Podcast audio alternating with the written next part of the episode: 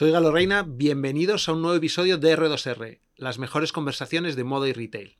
Este podcast está patrocinado por If la plataforma de gestión de cambios y devoluciones que ayuda a reducir los reembolsos. Y como siempre, aquí en la Tecnocreativa.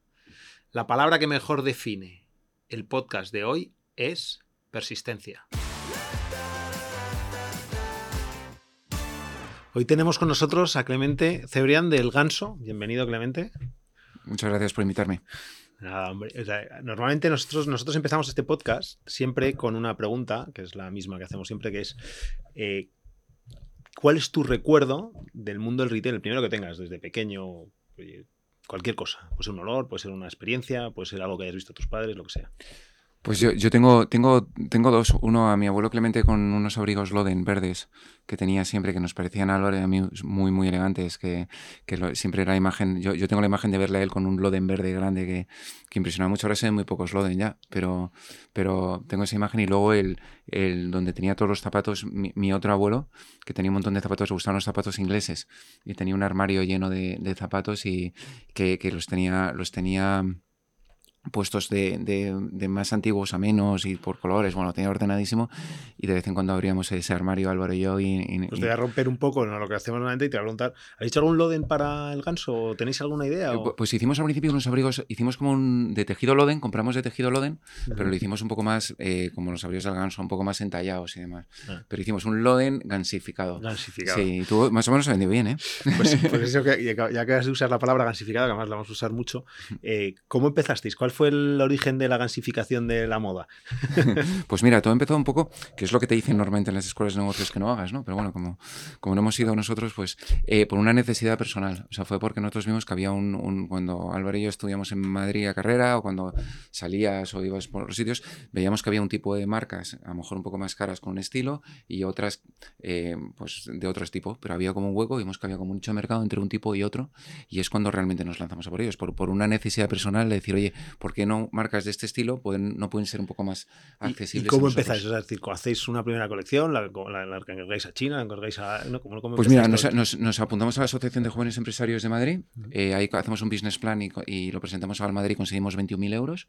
Vendimos un coche y una moto y en total conseguimos 32.000 euros. ¿Y comprasteis un.? Y empezamos, eh, fuimos a comprar unas eh, camisas de tejido de cuadros y unos pantalones de, con una raya a un lado. Y con eso empezamos yendo con las perchas a las tiendas. ¿Era vuestro propio diseño o era algo No, no, era nuestro, era nuestro. Era nuestro y de hecho eh, Álvaro tenía, o sea, hicimos un poco mezcla de cosas, pero Álvaro tenía bastante claro de qué estilo quería hacerlo y cómo hacerlo. ¿Y ya desde ese primer estilo ya habéis continuado? ¿Sigue habiendo la misma...?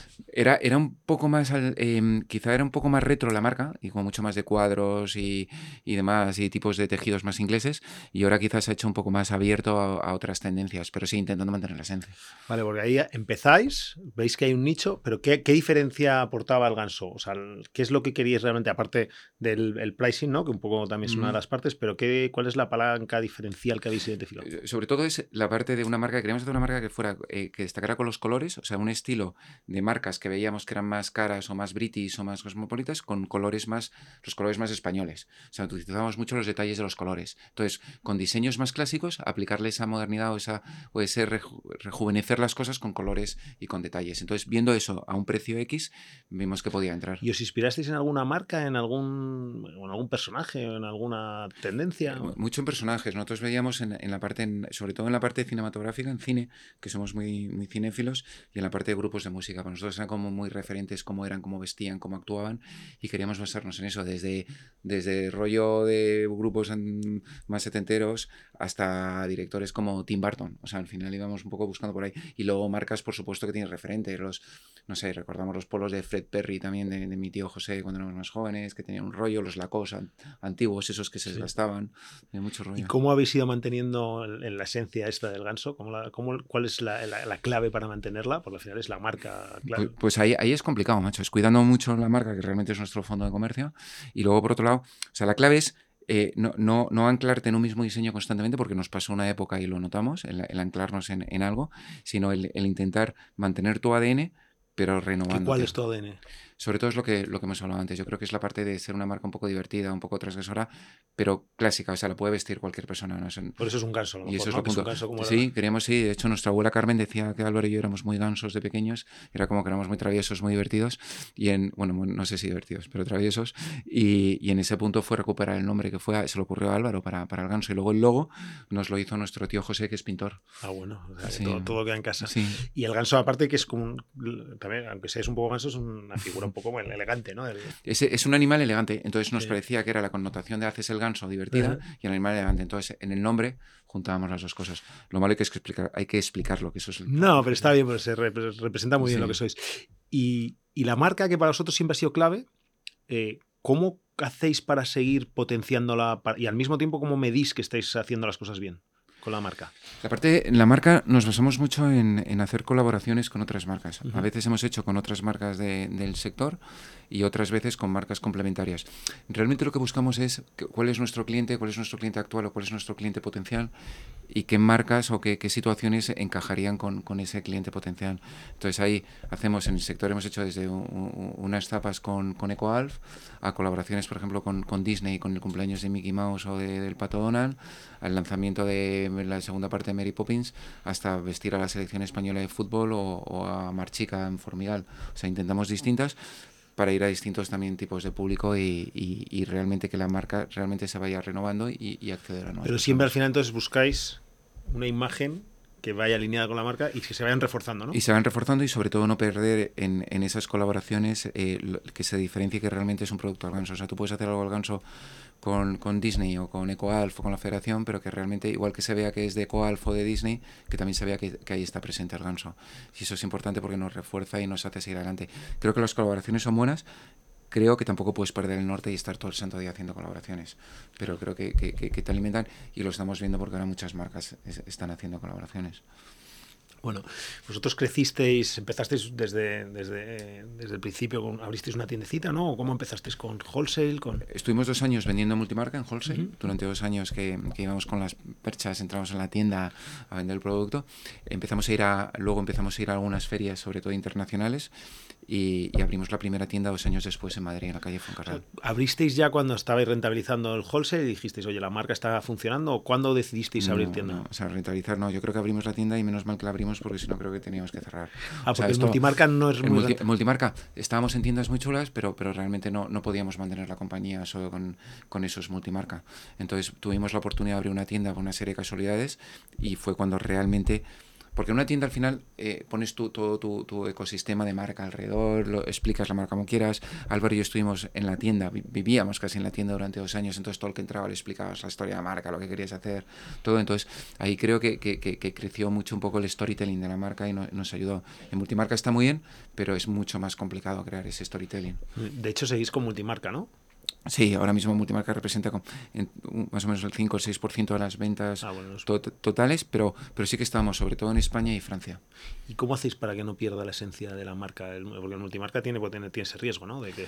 Sí, es elegirlo muy bien y luego siempre hemos intentado luchar porque en, las tiendas Multimarca donde estuviésemos, que la colección de Ganso no estuvieran los pantalones donde los pantalones, las camisas donde... O sea, que realmente que hicieran como un mini corner del ganso dentro de las tiendas ah. multimarca dentro de lo posible y que se explicara la marca. Eso es lo que hemos... No, no que vieras distintas marcas y entre esas marcas hay tres pantalones colgados del ganso, sino que realmente pues entendieses la marca un poco en, su globalidad, tanto desde la parte del pedido del cliente hasta la parte de exposición. bueno, vosotros estáis ahí, con, teníais, teníais la tienda y estáis creciendo, pero cuéntanos alguna anécdota cachonda de, de, cómo empezasteis, de cómo fuisteis creciendo hasta, hasta abrir la tienda. Empezáis, todo el mundo tiene unos pues principios. Pues mira, tenemos, especialmente tenemos dos anécdotas que creo que son buenas. Una fue eh, la primera feria que fuimos, eh, eh, estábamos empezando, éramos muy pequeñitos, se llamaba Breton Butter, Breton Butter Berlín en este caso, que fue, ahora no existe o es muy, ha perdido mucha fuerza, pero en su momento era como la feria mm, sí, momento más alternativa, tenía, era, era la era increíble ir a esa feria, porque además luego por las noches montaban unas de cuidado. Entonces eh, optamos a ir a Berlín y, de repente nos cogieron. Cogimos un stand enano, nos cogimos una furgoneta Álvaro yo. Nuestro abuelo, que era pintor, nuestro tío pintor, rellenamos toda la furgoneta de muebles nuestros, antiguos, todo tal, que siempre hemos intentado tener eso en las tiendas. Nos fuimos a Berlín. Eh, lo que pasa, la feria era en primavera-verano y lo que hacía la gente obviamente es vender la siguiente primavera-verano. Entonces Álvaro y yo, que habíamos hecho una producción de otoño-invierno y era lo que teníamos, abrigos y demás, nos, nos, marcamos allí con todos nuestros abrigos y todo lo nuestro. Entonces montamos el stand y el día antes de empezar la feria nos damos un paseo por la feria y claro, todas las marcas buenísimas, todas vendiendo primavera-verano, todo polos, camisetas, vestidos, tal. Y nosotros, joder, la hemos liado, la hemos liado porque nosotros todo lo que traemos es invierno. Entonces en ese momento, en una situación un poco de pánico, de crisis absoluta, lo que se nos ocurrió fue buscar en la feria distribuidores que fueran del norte de Europa encontramos un distribuidor sueco, escandinavo, de Estocolmo, que le dijimos que éramos una marca española que lo que queríamos era vender en Suecia y que lo que habíamos hecho era la primavera sueca. Es decir, que nuestro otoño-invierno, que es en Madrid a lo mejor frío, pero no tan frío obviamente, pues puede equivaler un poco al, al, a la primavera sueca. Entonces les dijimos que éramos una marca española que su objetivo era vender en Suecia. ¿Y conseguisteis vender? Nos compró toda la colección. ¿Todo entera? Nos compró toda la colección el tío y, fue, y pudimos volver con la cabeza un poco alta.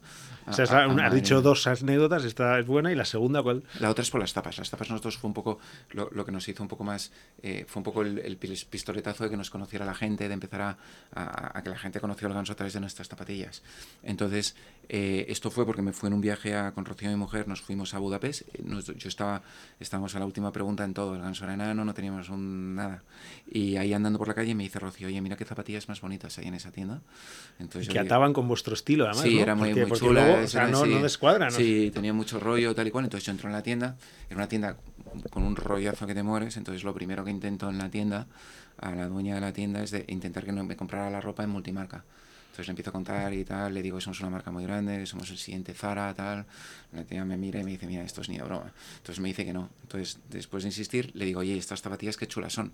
Porque yo vengo de una época en que ir con zapas no era tan normal. Uh -huh. Entonces, eh, eh, vivíamos ese cambio de que la gente empezó a ir por la calle en España, porque en otras ciudades sí que iban, con zapas.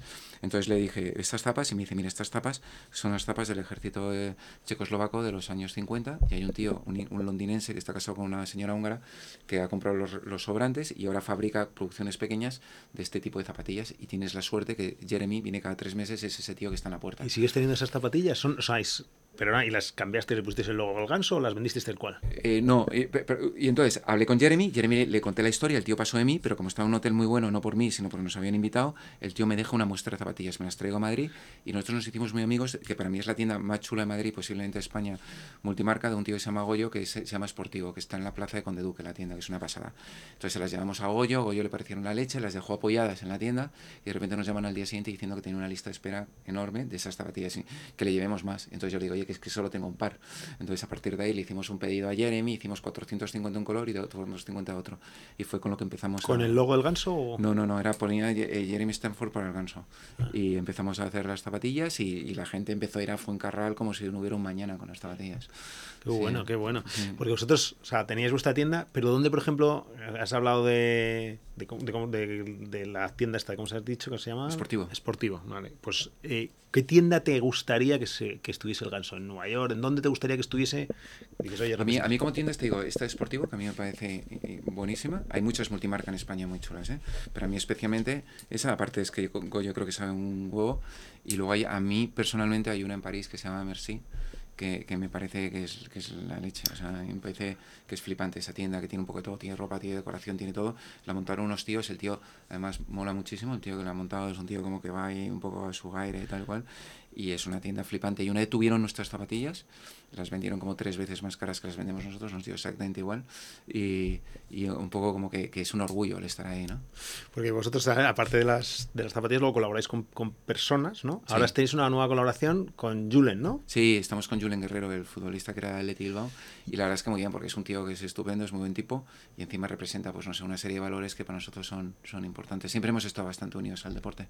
¿Pero qué es, cuáles son esos valores? ¿Por qué Julen? O sea, Julen es por dos cosas. Primero, porque el tío tiene, bueno, tiene buena pinta, el tío tal. Nosotros, pues vamos a un público, a lo mejor que Julen puede estar un poco en la edad media o puede representar esos años. Y luego, por otro lado, porque es un tío, pues, pues cuando era profesional futbolista, pues estuvo siempre ligado a un club. A la esencia, a la marca, ¿no? Siempre volvéis vosotros. A... Sí, el tío tal. Entonces, pues bueno, nos pareció que era. Se le ocurrió a mi hermano Álvaro y me parece que es muy buena idea. Vosotros, pues sí, cuidáis mucho la marca, ¿no? Siempre la marca y, y es una manera también Sí. de, de, representar esto, ¿no? Sí. Crecisteis con las tiendas eh, y de repente empezasteis a, a, disparar tiendas. ¿Cuál era el criterio para abrir tantas tiendas? Porque empezasteis. De... Fue, fue, una locura, unos años, especialmente los años 11, 12 y 16, 17, que, que abrimos muchísimas tiendas, muchas. ¿Hasta cuántas llegasteis? El máximo que tuvimos contando los corners en, en grandes, en, en, el corte inglés, Alias Lafayette y demás, llegamos a tener 221. 221 ¿Cuáles son los criterios de abrir? ¿Densidad? Nosotros era por densidad, por petición, en la parte por, por, por, por, cliente, en la parte de compra online o visitas online de donde, de donde venían. La parte, es verdad que muchos eh, KPIs venían por, por, por digital, porque era donde más información nos daba. Entonces empezamos a abrir muchas en España y, y, luego empezamos ¿Y eran rentables todas? Inicialmente muchas, lo que pasa yo creo que bueno, hemos cometido muchos errores. ¿eh? y bueno, creo, eso es importante. Y creo que es muy importante aprender, aprender de esos errores, pero, pero uno de ellos fue que, que en, a lo mejor en poblaciones no muy grandes abrimos tienda nuestra y corner del corte inglés. E incluso íbamos a abrir dos corners del corte inglés y tienda nuestra. Entonces te das cuenta que, que tampoco el ganso es una marca absolutamente eh, que, que, llegue a tanto público. ¿no? Entonces ahí nos llegamos demasiado, hemos cerrado o algún corner o especialmente alguna tienda y luego sobre todo abrimos mucha tienda eh, fuera de España. Entonces tenemos mucha tienda sin, sin realmente hacer una inversión clara también en la parte de, marketing, de marketing, comunicación, digital, wholesale y eso llevó a que, bueno, pues hubo unos años complicados. Sí, entonces, no, o sea, hacíais inversiones gordas y la rentabilidad no, era buena. Las... El, el CAPEX, eh, o sea, nosotros la inversión en tiendas españolas, la verdad es que el, se recuperaban, se amortizaban relativamente rápido las tiendas. Eh, eh, internacionales en algunos países fue bastante, va bien, como Francia, Portugal o algunos países LATAM, pero en otros no. Entonces eso nos mató, empezó a crecer nuestro endeudamiento bancario y, fue complicado. ¿Qué medíais? O sea, a lo mejor hay una de las cosas, ¿medíais constantemente la rentabilidad o tardasteis en reaccionar? ¿Cómo? No, yo creo que hay un problema que, que, además creo que es un mensaje importante y es cuando vendes mucho, yo creo que muchas veces, eh, o por lo menos nos pasa a nosotros, ¿eh? Eh, te fijas mucho en la parte de arriba, en la parte de ingresos de la cuenta de resultados. Y tú puedes tener muchas ineficiencias que el exceso o el tener muy buenas ventas te tapan esos, esos esas ineficiencias de costes, de compras, de, muchas cosas. Entonces, eh, cuando esas ventas, esa parte de arriba, esas ventas empezaron a caer o los márgenes no eran los esperados, afloraron esas ineficiencias. Entonces, creo, personalmente creo, y el aprendizaje nos ha llevado a la experiencia, a que creo que los crecimientos tienen que ser más paulatinos y mucho más controlados. Porque ahí, al final, has hablado de, de, creación de marca, ¿no? De, de, huella en el país o en la ciudad. Eh, ¿Vosotros con, qué, qué hacéis? ¿Qué, ¿Qué, inversiones hacéis para crear esa huella y cómo conseguís atraer al cliente? Bueno, y cuál es el coste también de, adquisición de ese cliente? Ahora mismo, antes era fundamentalmente con apertura de puntos de venta, con, con offline absoluto. Ahora entramos en el país, eh, entramos en el país con, con, con, con el, la web del Ganso propia para el país. Lo que tenemos es también que está, está conectada con las tiendas, el stock, entonces ahí optimizamos el stock de, de, cada sitio, que es importante, y, bueno, y, y, muchas cosas que ahí tú, tú bien sabes, ¿no? Entonces, en, en, en, esa entrada digital, con entrada de puntos de venta, con entrada en corners, por ejemplo, en Galerías Lafayette, somos, creo que somos la marca española que más corners tiene, entonces, esa entrada con corners, y luego a su vez con wholesale, todo ese conjunto de cosas hace que la marca entre, entre en su conjunto. Antes solo entrábamos, abríamos una tienda, levantamos la persiana. ¿Tenéis muy medido el coste de adquisición de cliente por el canal? Es decir, por... Sí, y, es, y, sí, y, y, es verdad que, que, fuera, o sea, en España es muchísimo más, más o sea, es mucho más caro fuera de España que en España. Entonces tenemos que ir con, con cierta... Con cierta ¿También en digital? Sí, tenemos que ir con cierto... Sí, sí, porque el conocimiento de marca también es, es menor. Entonces tenemos que ir con cuidado. Y luego en, eh, lo que estamos viendo es que en mercados lejanos, porque antes toda la inversión hicimos CAPEX era nuestro, ahora lo que estamos viendo es buscar socios locales en mercados mm. lejanos. Por ejemplo, Department Store, que es una cosa como muy... O sea, que, que, es verdad que no hay muchos como vosotros que estén tan fuertes en Galería, Lafayette y el Corte Inglés. ¿Veis diferencia ahí también o son similares los costes de adquisición? No, ahí, ahí, es, ahí es, o sea, ahora mismo como rentabilidad es lo más rentable porque realmente el CAPEX es menor, porque, uh -huh. porque al final es verdad, pero no tienes una obra, no tienes tal. Y luego, por otro lado, es verdad que tú ahí estás captando también a un cliente que, que, que va a otras marcas, o que entra uh -huh. en Galerías Sofía de Cortiles o en Liverpool, en México, donde también estamos. ¿Y funcionan igual en los tres sitios o tienen sus peculiaridades las tres department stores? Son, son relativamente parecidos, funcionan de forma relativamente parecida, el metro cuadrado, el, el, la mercancía en depósito, el personal es nuestro, es del ganso, o sea, es, es parecido. Lo que pasa luego hay centros que es verdad, como en, tanto en España como en, por ejemplo, en Francia, que, que bueno, pues que son más centros que, que, que son más caros. Entonces, y en otros países, por ejemplo, Chile, que creo que sois potentes, ¿no? En Chile también sois potentes. En Chile sí, apostamos mucho por Chile. Por, y sí. ¿Por qué apostasteis por Chile? Pues por Chile eh, fue porque teníamos hemisferio norte, hemisferio sur, entonces llegó un momento que no queríamos abrir tanto corner, entonces dijimos, oye, aquí cuando acaba una temporada empieza ahí. Y como idea es buena, pero, pero ponerla en práctica nos costó mucho. Para optimizar también un poco las temporadas, ¿no? Todo, Los- todo. Pero, toda la- joder, nos costó ponerlo en práctica. ¿eh? Pero luego ha funcionado y ya, ya ha entrado la marca en Chile. ¿eh? Bueno, y aparte vosotros, como lo has contado antes, ¿no? Con, cuando vendéis a, a los suecos, ¿no? A- Sí, hay que buscarse la vida, hay que- macho. ¿Seguís haciendo ese- esa jugada de trasladar stock a otras Pues mira, tiendas? una parte sí con Chile, una parte sí, pero luego el mercado chileno es muchísimo más que, que- que un, entre comillas, un outlet de lo que viene de, de Europa. Mm. Entonces nos hemos dado cuenta que el mercado chileno tiene un potencial enorme, el público chileno le gusta entonces es verdad que aquí acaba el verano y empieza allí y mandas cosas allí porque es obvio, pero también fabricamos mucha cosa temporal o para ellos. O sea, es, es- un mercado más, ya no es un mercado de lo que sobra, ni mucho menos, sino es un mercado y muy importante para nosotros. Bueno, cerrando la internacionalización, porque eh, has abierto un tema que quiero meterme, es un poco la rentabilidad que estáis ahora apostando por ella. Eh, en la internacionalización, ¿qué recomend o sea, qué learnings te llevas o qué aprendizajes te llevas de, de- de todos los, bueno, los, los- los aprendizajes que querrías dar a alguien que está empezando a crecer de manera... Pues fí- fíjate, yo creo que nosotros abrimos muchos mercados de golpe y creo que hay que poner foco, foco en el mercado en donde estás abriendo, por un lado. Y luego, dos, eh, no pasa nada, o sea, creo que es- no es malo, incluso es bueno el abrir con socios locales, porque tienen un conocimiento del mercado, te van a apoyar, están ahí en el día a día. Y uno de los problemas que tuvimos nosotros es no conocer el mercado donde abríamos y no solo no conocerlo, sino es- no estar allí en el día a día, en controlando lo que pasa. Entonces cre- creo que es fundamental, aunque, aunque el margen tuyo sea menor, al final del día también te va, te va a interesar. ¿eh? Y cerrar, o sea, abrir y cerrar como... Porque al final habéis cerrado también cosas. Sí, sí, sí, hemos cerrado ahora, llegamos a tener 220 puntos de venta, ahora tenemos, está mucho más optimizado y un enfoque mucho más claro hacia la rentabilidad, ahora tenemos 153 puntos de venta. y, y cerrar cuesta y, y duele, y sobre todo a, a nosotros a- nos costó la que más fue, fue Londres. En Londres teníamos cuatro tiendas y cerrar, teníamos una tienda súper chula en Carnaby Street, otra en, en Covent Garden. Nah, aparte en- queda mucho con la marca, ¿no? Joder, un. Además había ahí un storytelling que te Claro. Pero bueno, oye, mira, se tuvo sí, que no hay- cerrar porque las otras dos uh, mataron las... las- las- A veces las renuncias son importantes. Sí. Eh, y hablabas de que para crecer internacionalmente te apoyas mucho también en el canal digital. Cuéntanos un poco vuestra estrategia del canal digital, porque sois de los primeros en, en entrar en el, en el canal digital y, cómo vais capturando clientes un poco. Sí, ahí la clave con el canal digital nuestro, la, la clave y, es, y es, es lo que recomiendo para, para las marcas fundamental. O sea, yo, hay un concepto para mí que es fundamental, que, que, que, que además lo hemos hablado muchas veces tú y yo, que es la parte de el- entre comillas, el stock único. O sea, realmente no, no Mm. puedes tener el stock congelado en, en distintos sitios y que no salga, sino para nosotros el gran crecimiento se dio cuando nos dimos cuenta que, que esta camiseta eh, lo puedo vender en... La omnicanalidad que se iba hablando desde, yo creo, de 2010. y- Sí, pero que no- realmente nadie tenía ni idea de cómo aplicarla. Realmente creo que eso es importante y, y es lo que ha hecho ese crecimiento en Francia, que podemos vender producto que está en las tiendas de París o de Burdeos o, o- o demás, ¿no? Entonces creo que eso es fundamental. La inversión que hacemos eh, fu- fundamentalmente es en SEMSEO en, o en, o- en, En Meta, en Instagram, sobre En todo Instagram. fundamentalmente Instagram, que, que es verdad que no está monetizando, está monetizando bien, pero, pero no creo que dado el importe de ventas que tenemos, creo que la inversión que hacemos no, no, o sea, el ratio no es especialmente alto, o sea, es- que- creo que está en un punto que es bastante bueno. ¿cuál, es el ratio? el, el índice de revoluciones, nosotros ahora mismo la, la inversión total que hacemos a- al año respecto de las ventas no, no, no llega al, al- al- es el 0, algo por ciento. Entonces, Y has hablado de las devoluciones. ¿Tienes un, ¿Tenéis una tasa? No, al final la moda tiene un impacto. Sí, hubo un momento que se nos dispararon, un momento importante. Además, yo creo que en moda tenemos un reto también y es culpa nuestra de las marcas y pasa con otras marcas y es una unificación de tallaje, Ujú. que creo que también ahí hay un problema porque tú, tú me dices, no, yo tengo una talla, bueno, en calzado a lo mejor es más fácil, pero tienes... Bueno, no, en calzado pasa un co- nos, nos contaban, que ya, ya, lo, ya lo contaremos también, eh, que básicamente las tallas eh, antiguas Sí. las tienes que mantener y luego las tallas nuevas no las, porque si no el que está acostumbrado, Está o sea, hay un acostumbrado. equilibrio, hay un Sí, equilibrio ahí difícil. Sí, ¿no? en pantalones es una movida porque la gente ahora unos tenemos una 42 y luego si te vas a otras marcas es una 32 o una 30 y luego es, es, es complicado y ahí hay, hay mucha devolución. Yo creo que el gran problema que tuvimos muchos fue el, o sea, fue el hecho de utilizar el armario de las casas como probador.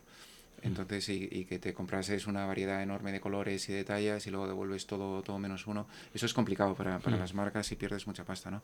Entonces, subió mucho, ahora mismo ha bajado, pero creo que es uno de los grandes retos que, que ahora tenemos como marca y que... A ver, cerrar la parte digital, porque siempre lo pregunto, vosotros además que estáis intentando capturar a, a- a clientes más jóvenes, ¿TikTok lo trabajáis?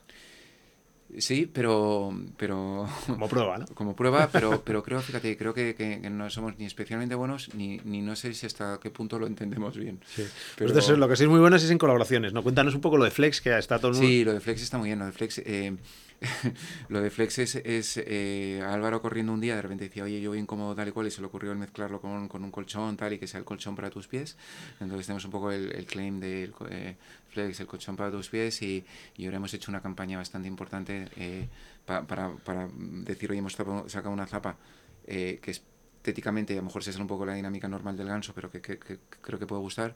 Y por otro lado, que es muy cómoda y te sirve mucho. No, está muy bien, son apuestas, son apuestas agresivas que de, de, vez en cuando hacéis. Pero, pero son importantes y sobre todo no solo mirar ahí, Galo, la parte de, de, de, rentabilidad en sí mismo, que por supuesto tiene que ser rentable, pero por ejemplo, eh, lo de Marchica, Vestía Marchica en Formigal, nos ha traído a mucho público más joven, que uh -huh. para nosotros es importante. Entonces, hay distintas, o sea, cada una la enfocas según hacia dónde quieres ir. Con objetivos distintos, ¿no? Claro, o sea, no todas son los ir, mismos. Cómo quieres ir y cómo quieres hacerlo. Entonces, por ejemplo, el objetivo de las gafas, de que habéis sacado una línea de gafas, sí. habéis sacado una línea de perfumes. ¿Cuáles serían esos objetivos? ¿Serían también de venta? ¿Serían... Es, es una mezcla, por ejemplo, con, con, gafas ahora es con, con Opticalia, que estamos en 600 puntos de, de, ellos, y de perfumes con perfumes, perfumes y diseño, que son, bueno, tenemos ya, ya una variedad bastante grande de ellos.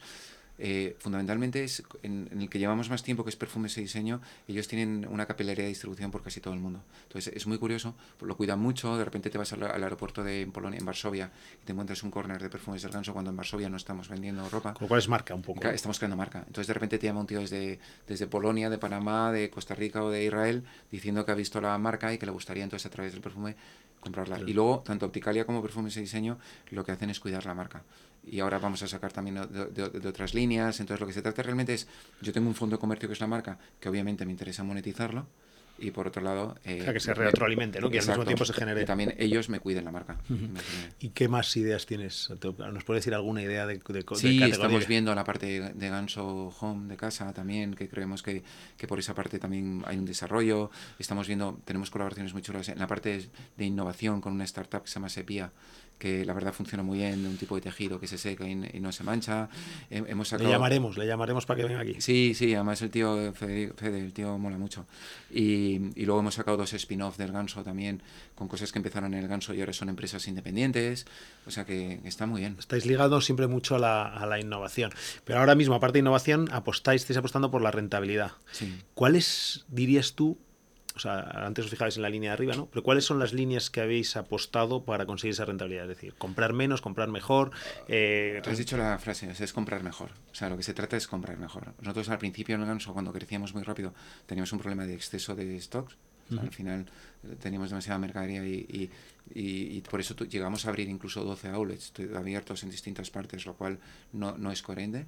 Ahora tenemos, ahora tenemos outlet como tal, tenemos uno, que, que, es en las Rozas, en las Rozas Village, y no tenemos más, y luego hacemos mucho con, con Ben Privé de, uh -huh. de, acciones, ¿no? Entonces, realmente lo que se trata es optimizar la compra, porque hemos visto que... Pasado un dato, ¿cómo habéis hecho? ¿Cómo habéis eh, evolucionado esa parte? Eh, ahí, ahí es el dato, o sea, es estar encima de informes de eficacia, de rentabilidad, muy rápidamente cuánto tiempo dura producto, o sea, ya no sé ver lo que vendes, no eficacia, sino ligarlo con, con la variable tiempo.